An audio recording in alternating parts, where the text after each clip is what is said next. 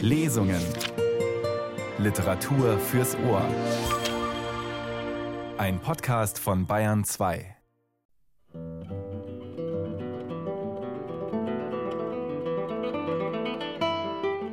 Herzlich willkommen zu unserer Lesung am Feiertag. Wir begeben uns zunächst in die Toskana, nach Vinci, meine Damen und Herren. Diese kleine Gemeinde zählt heute rund 15.000 Einwohner und ist ein beliebter Ausflugsort. Zu den Sehenswürdigkeiten des Städtchens gehören die Stadtmauer und das Castello dei Conti aus dem 12. Jahrhundert.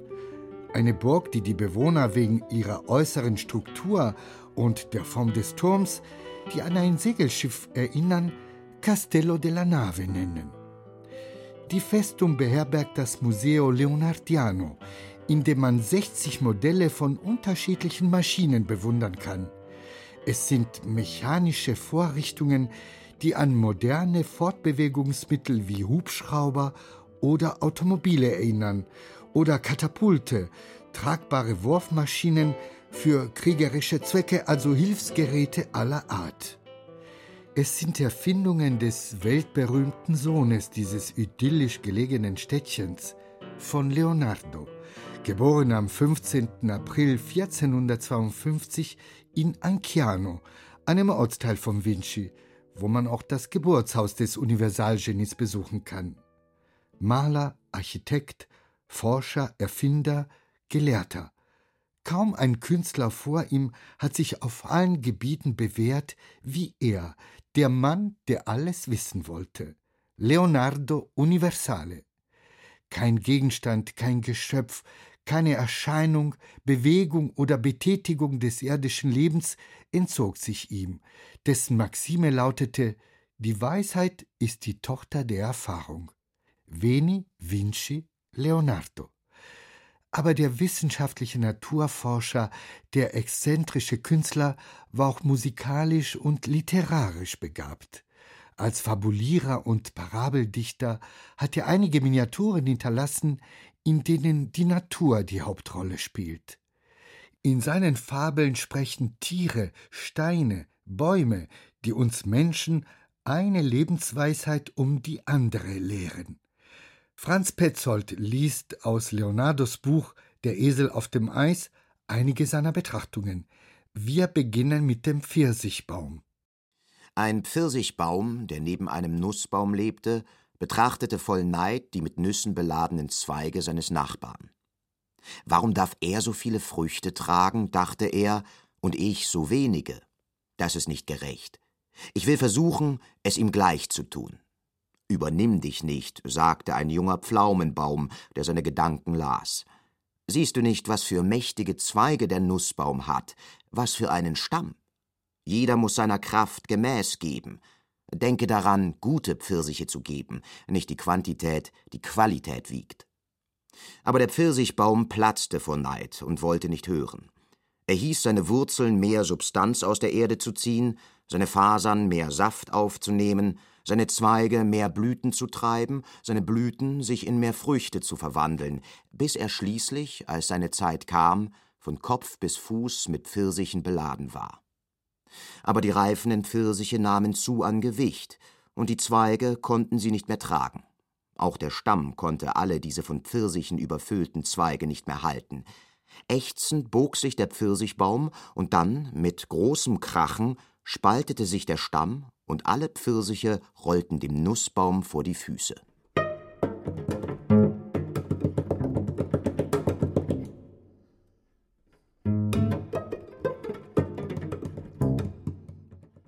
Die Kastanie und der Feigenbaum Ein alter Kastanienbaum sah eines Tages einen Mann auf einem Feigenbaum. Dieser Mann bog die Zweige zu sich, löste die reifen Früchte ab, steckte eine nach der anderen in den Mund und zerkaute sie. Und die Kastanie mit unmutigem Murren sprach: Ach, Feige, wie viel weniger als ich verdankst du doch der Mutter Natur. Siehst du, wie sie mit mir verfuhr? Wie sie meine Kinder wohl umsorgt und geschützt hat? Zuerst mit einem feinen Hemd, darüber dann mit einem Rock von fester und gefütterter Schale? Und nicht genug mit solcher Fürsorge, hat sie für diese auch noch ein festes Gehäuse konstruiert und darauf so scharfe und spitze Dornen gepflanzt, dass sie vor den Händen des Menschen sicher sind. Als der Feigenbaum das hörte, begann er mit allen seinen Feigen zu lachen, und nachdem er sich ausgelacht hatte, sprach er folgendermaßen Aber kennst du denn den Menschen nicht? Er ist so geschickt, dass er dich dennoch aller deiner Früchte beraubt, Bewaffnet mit Stangen, Stöcken und Steinen rückt er deinen Zweigen zu Leibe, bringt alle deine Früchte zum Fallen und, wenn sie gefallen sind, zerstampft und zerteilt er sie, um sie aus dem Gehäuse zu vertreiben, das so gut mit Stacheln bewehrt ist. Und deine Söhnchen kommen übel zugerichtet, zerplatzt und verbeult heraus. Ich dagegen werde mit Zartgefühl behandelt, ich werde nur mit den Händen berührt.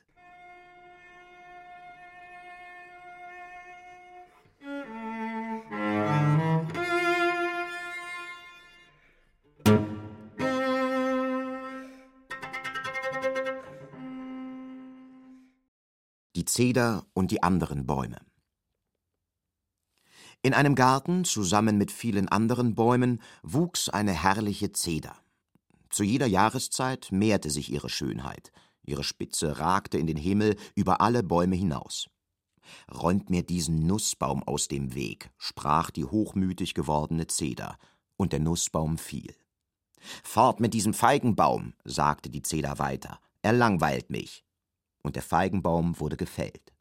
Befreit mich von diesen Apfelbäumen, fuhr die Zeder fort, ihr Haupt in die Höhe reckend. Und die Apfelbäume wurden zum Mittag beseitigt.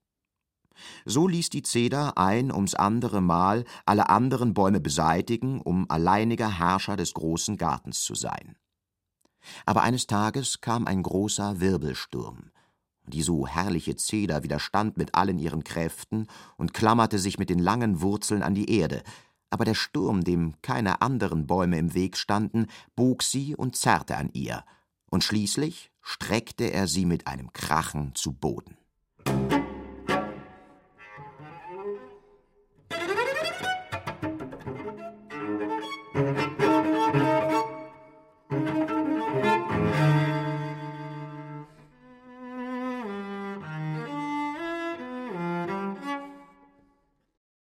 Der Lorbeer und die Myrte. Zwei Bauern, die Beile in den Händen hielten, blieben am Birnbaum stehen. Birnbaum, rief der Lorbeer, sie kommen deinetwegen. Die Bauern fassten die Äxte fester und begannen tatsächlich, das Stammende zu behauen, um den Baum zu fällen. Birnbaum, rief darauf die Myrte, wohin gehst du? Wo ist der Stolz, den du hattest, als deine Zweige voller Früchte hingen? Jetzt, fügte der Lorbeer hinzu, wirst du keinen Schatten mehr mit deiner dichten Krone spenden. Der Birnbaum, zu Tode getroffen, murmelte Ich gehe mit diesen Bauern, die mich fällen, um mich in die Werkstatt eines ausgezeichneten Bildhauers zu bringen. Dieser wird mir durch seine Bildhauerkunst die Form des Gottes Jupiter geben. Sie werden mich in einen eigens für mich errichteten Tempel tragen, und alle Menschen werden mich anbeten. Und du, Lorbeer, und du, Myrte, ihr seid zu gebrochenen und beschnittenen Zweigen verurteilt, denn die Menschen werden kommen und euer Laub nehmen, um mich damit zu krönen und mir die Ehren zu erweisen, die sie einem Gott schuldig sind.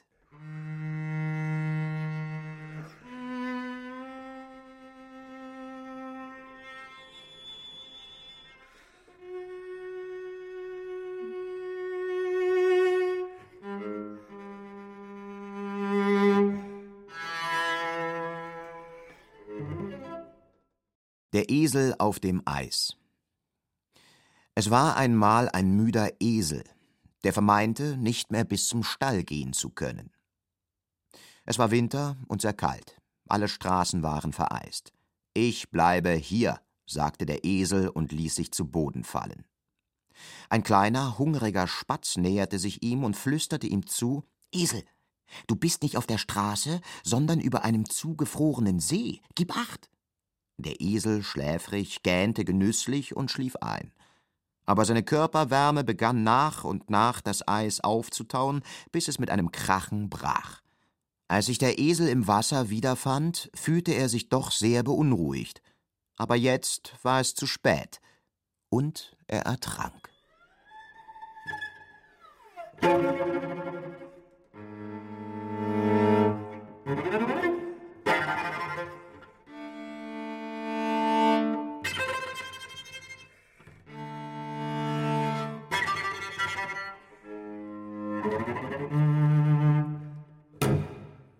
Der Stieglitz Als der Stieglitz mit einem kleinen Wurm im Schnabel ins Nest zurückkehrte, fand er seine Jungen nicht mehr.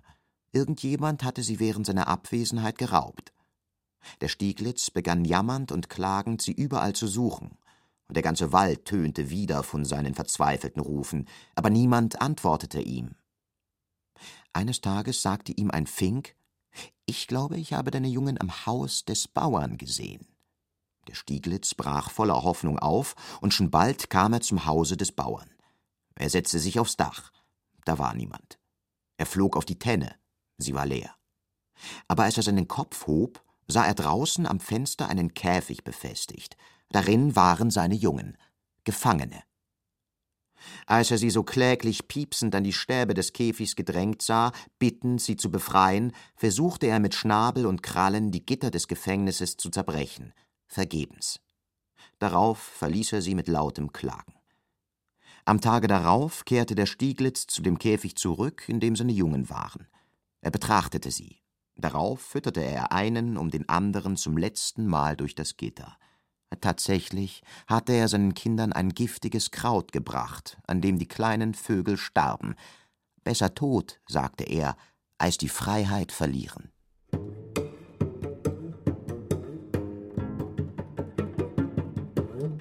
Radiotexte am Feiertag mit Fabeln von Leonardo da Vinci, der am 2. Mai 1519, vor 500 Jahren, im französischen Amboise starb.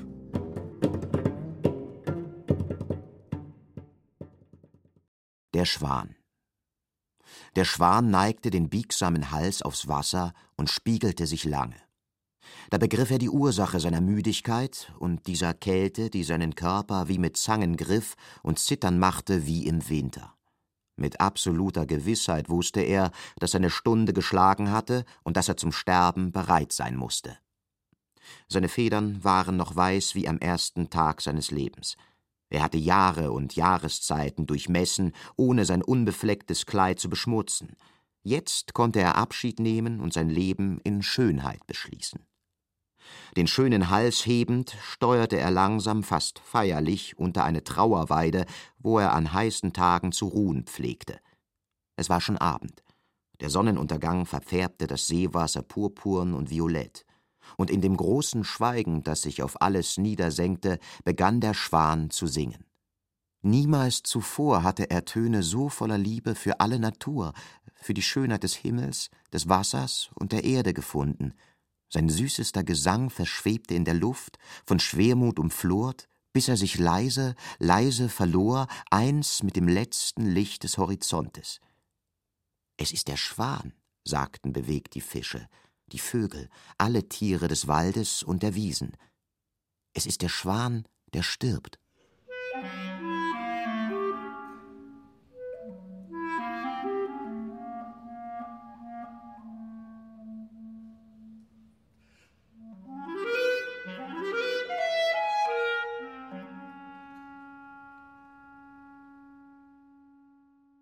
Ameise und das Weizenkorn. Ein Weizenkorn, das von der Ernte allein auf dem Feld übrig geblieben war, erwartete den Regen, um in die bergende Erde zurückzukehren. Eine Ameise entdeckte es, lud es auf und schleppte es mit großer Anstrengung zur weit entfernten Behausung. Sie ging und ging, das Weizenkorn schien immer schwerer zu werden auf den müden Schultern der kleinen Ameise. Warum lässt du mich nicht liegen? sprach das Korn. Die Ameise antwortete Wenn ich dich liegen lasse, werden wir keine Vorräte für diesen Winter haben. Wir sind viele, wir Ameisen, und jede von uns muss in die Vorratskammer so viel bringen, wie sie nur findet. Aber ich bin nicht nur geschaffen, um gegessen zu werden, sagte das Weizenkorn darauf. Ich bin ein Same, voll von Lebenskraft, und meine Bestimmung ist es, eine neue Pflanze wachsen zu lassen. Höre, liebe Ameise, machen wir einen Vertrag. Die Ameise war zufrieden, ein wenig ausruhen zu können, legte das Korn ab und fragte, was für ein Vertrag soll das sein?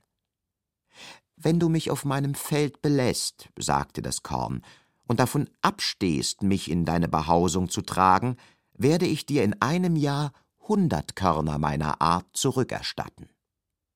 Die Ameise starrte ungläubig. Ja, liebe Ameise, glaub, was ich dir sage.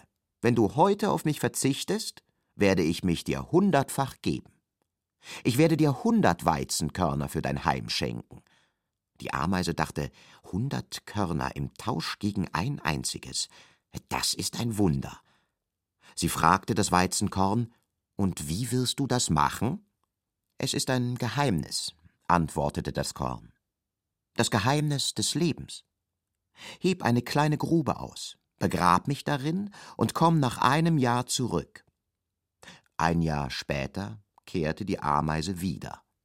Das Weizenkorn hatte sein Versprechen gehalten.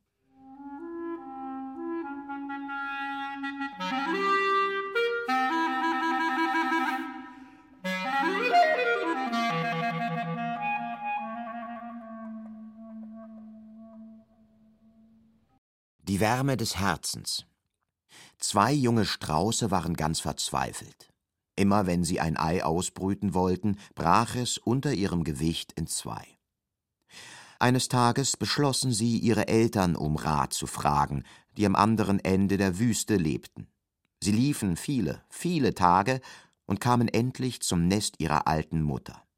Mutter, sprachen sie, wir sind gekommen, dich zu fragen, wie man die Eier ausbrütet. Immer wenn wir es versuchen, zerbrechen sie. Die Mutter hörte ihnen ruhig zu. Dann antwortete sie, dazu braucht ihr eine ganz besondere Wärme. Und welche ist das? fragten die beiden Strauße. Die Wärme des Herzens. Betrachtet eure Eier mit Liebe und denkt dabei an das Leben, das in ihnen schlummert.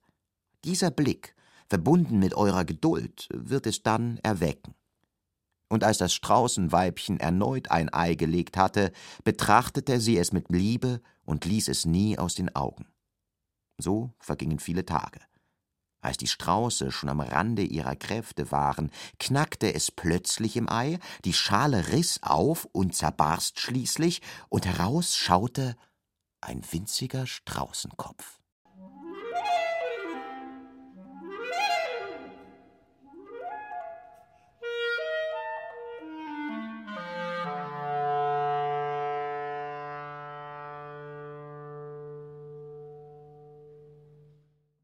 Die Spinne und die Biene. An einem schönen Frühlingsmorgen flog eine Arbeitsbiene auf der Suche nach Blütenstaub von Blume zu Blume. Als sie einen Blütenkelch verließ, geriet sie plötzlich in das Netz einer Spinne. Hinter einem Blatt verborgen, freute sich darüber die kleine Spinne und eilte herbei. Du bist ein Verräter, rief ihr die Biene zu. Du stellst deine Fallen auf, um denjenigen zu töten, der arbeitet. Als die Spinne noch näher kam, machte die Biene eine Drehung und versuchte, der Spinne den Garaus zu machen, indem sie den Stachel aus ihrem Leib zückte. Aber die Spinne wich rechtzeitig aus und stürzte sich auf die Biene. Biene, mit welchem Recht wagst du mich zu richten? antwortete sie und hielt dabei die Biene fest. Du bist der leibhaftige Betrug. Im Munde trägst du den Honig und hinten das Gift.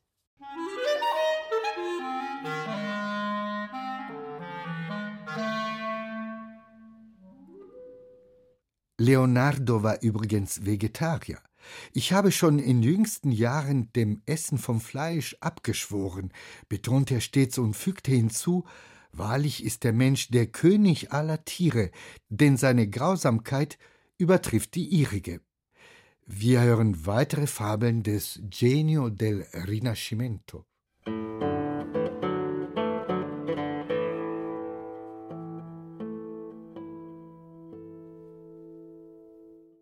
Das Rasiermesser. Es war einmal im Laden eines Barbiers ein schönes Rasiermesser. Eines Tages, als niemand im Laden war, verspürte es Lust, sich einmal umzusehen. und indem es die Klinge aus dem Griff löste, in welchem es wie in einer Hülse ruhte, begann es, sich des schönen Frühlingswetters zu freuen. Als das Rasiermesser sah, wie die Sonne sich in seinem Körper widerspiegelte, war es überrascht und erstaunt. Die stählerne Klinge sprühte so viel Glanz, dass das Rasiermesser in überschäumendem Stolz plötzlich zu sich sprach Und ich soll zurückkehren in diesen Laden, aus dem ich ausgebrochen bin? Auf gar keinen Fall. Die Götter wollen nicht, dass eine Schönheit wie die meine sich auf diese Weise versteckt. Es wäre eine Torheit, dort zu bleiben, um die eingeseiften Haare dieser Dorftölpel zu schneiden, immer wieder die gleichen mechanischen Bewegungen wiederholend. Dieser mein edler Leib wäre für solche Übungen bestimmt, ausgeschlossen.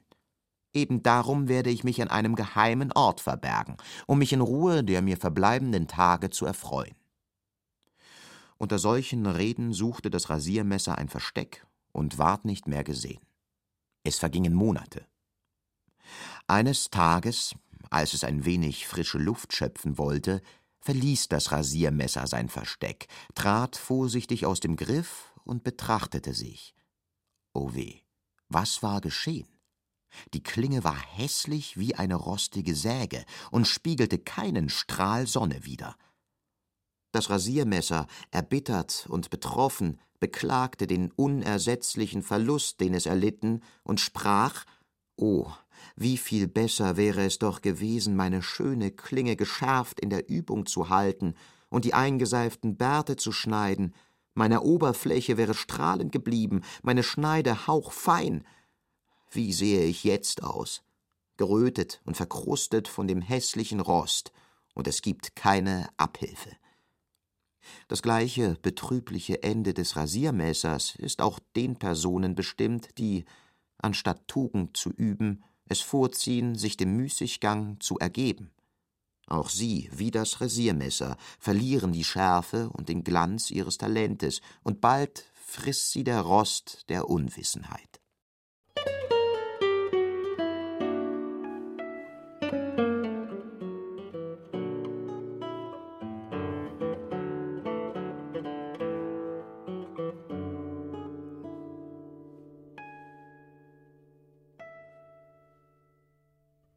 Das Netz. Auch an diesem Tag war das Netz voller Fische. Karpfen, Barben, Rotaugen, Neunaugen, Schleie, Aale und viele andere endeten in den Körben der Fischer. Drunten, im Wasser des Flusses, wagten die Überlebenden, entmutigt und erniedrigt, sich kaum zu bewegen. Ganze Familien waren schon zum Markt gebracht worden, ganze Arten ins Netz gegangen oder bereits in der Pfanne gestorben. Was tun? Einige junge Gründlinge versammelten sich hinter einem großen Stein und beschlossen zu rebellieren. Hier geht es um Leben oder Tod, sagten sie. Dieses Netz, das jeden Tag und immer an einer anderen Stelle ins Wasser gelassen wird, um uns zu fangen und unserem Element zu entreißen, wird den Fluss entvölkern und uns alle ausrotten. Unsere Kinder haben jedoch ein Recht zu leben, und wir müssen etwas tun, um sie vor dieser Geißel zu bewahren. Und was könnten wir tun? fragte eine Schleie, die den Verschwörern gefolgt war. Das Netz zerstören, antworteten die jungen Gründlinge einmütig. Der mutige Entschluss, den schnellen Aalen anvertraut, verbreitete sich rasch über den ganzen Fluss und lud alle Fische für den nächsten Morgen zu einer gemeinsamen Aktion in einer Bucht ein, die von großen Weiden geschützt war. Am folgenden Morgen fanden sich etwa tausend Fische jeglicher Art und jeden Alters ein, um dem Netz gemeinsam den Krieg zu erklären. Die Leitung des Unternehmens wurde einem listigen alten Karpfen anvertraut, dem es schon zweimal gelungen war, der Gefangenschaft zu entkommen, indem er mit den Zähnen die Maschen des Netzes zerbissen hatte. Gebt gut Acht, sagte der Karpfen. Das Netz ist so breit wie der Fluss, und jede Masche hat auf der Unterseite ein Stück Blei, welches sie zu Boden zieht. Teilt euch in zwei Gruppen. Die eine wird die Bleistücke aufheben und an die Oberfläche tragen. Die andere Gruppe wird die Maschen des oberen Teils ganz ruhig festhalten. Die neun Augen werden trachten, mit ihren Zähnen die Schnüre zu zerschneiden, die das Netz zwischen die beiden Ufer gespannt halten. Die Aale werden sofort auf Erkundung gehen, um die Stelle auszumachen, wo das Netz ausgelegt wurde. Die Aale brachen auf. Die Fische, in Gruppen eingeteilt, versammelten sich längs der Ufer. Die Gründlinge ermutigten die Schüchternsten, indem sie ihnen das traurige Ende vieler Gefährten ins Gedächtnis riefen und sie ermahnten, ohne Furcht in das Netz verstrickt zu bleiben, weil ja kein Mensch es mehr ans Ufer würde ziehen können. Die spähenden Aale kamen zurück. Das Netz war ausgeworfen und befand sich eine Meile entfernt. Daraufhin setzten sich alle Fische wie eine riesige Flotte in Bewegung, angeführt von dem alten Karpfen. Achtung, sagte der Karpfen, die Strömung könnte euch in das Netz treiben. Verlangsamt die Fahrt, manövriert gut mit den Flossen. Und das Netz, grau, dunkel, erschien. Die Fische, von einer unerwarteten Wut ergriffen, gingen zum Angriff über. Das Netz wurde vom Grund aufgehoben, die Schnüre, die es spannten, wurden abgeschnitten, die Maschen zerrissen, aber die erzürnten Fische ließen die Beute nicht fahren. Jeder mit seinem Stück Masche im Maul, mit Flossen und Schwanz schlagend, so zogen sie in alle Richtungen, um das Netz zu zerfetzen und zu zerbeißen, und gewannen so in dem Wasser, das zu kochen schien, die verlorene Freiheit zurück.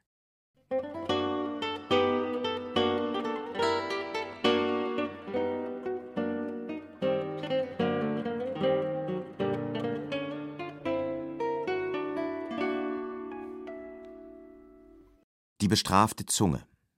Es war einmal ein Junge, der hatte die Angewohnheit, über alles Maß hinaus zu reden. Welche Zunge, seufzten eines Tages die Zähne. Sie steht nicht still, sie gibt nicht Ruhe. Was habt ihr zu murmeln? antwortete hochmütig die Zunge. Ihr Zähne seid nur Diener, beauftragt zu kauen, was ich auswähle. Zwischen uns gibt es nichts Gemeinsames, und ich erlaube euch nicht, euch in meine Angelegenheiten zu mischen. So fuhr der Junge zu reden fort, einfach so vor sich hin, während seine Zunge in eitler Wonne jeden Tag Bekanntschaft mit neuen Worten machte. Aber eines Tages, als der Junge, nachdem er einen Schaden angerichtet hatte, seiner Zunge eine dicke Lüge zu sagen erlaubte, gehorchten die Zähne dem Herzen, machten sich selbstständig und bissen die Zunge. Diese rötete sich vom Blut, und der Junge seinerseits errötete vor Scham und Reue. Von diesem Tag an wurde die Zunge vorsichtig und klug, und bevor sie etwas sagte, bedachte sie sich zweimal.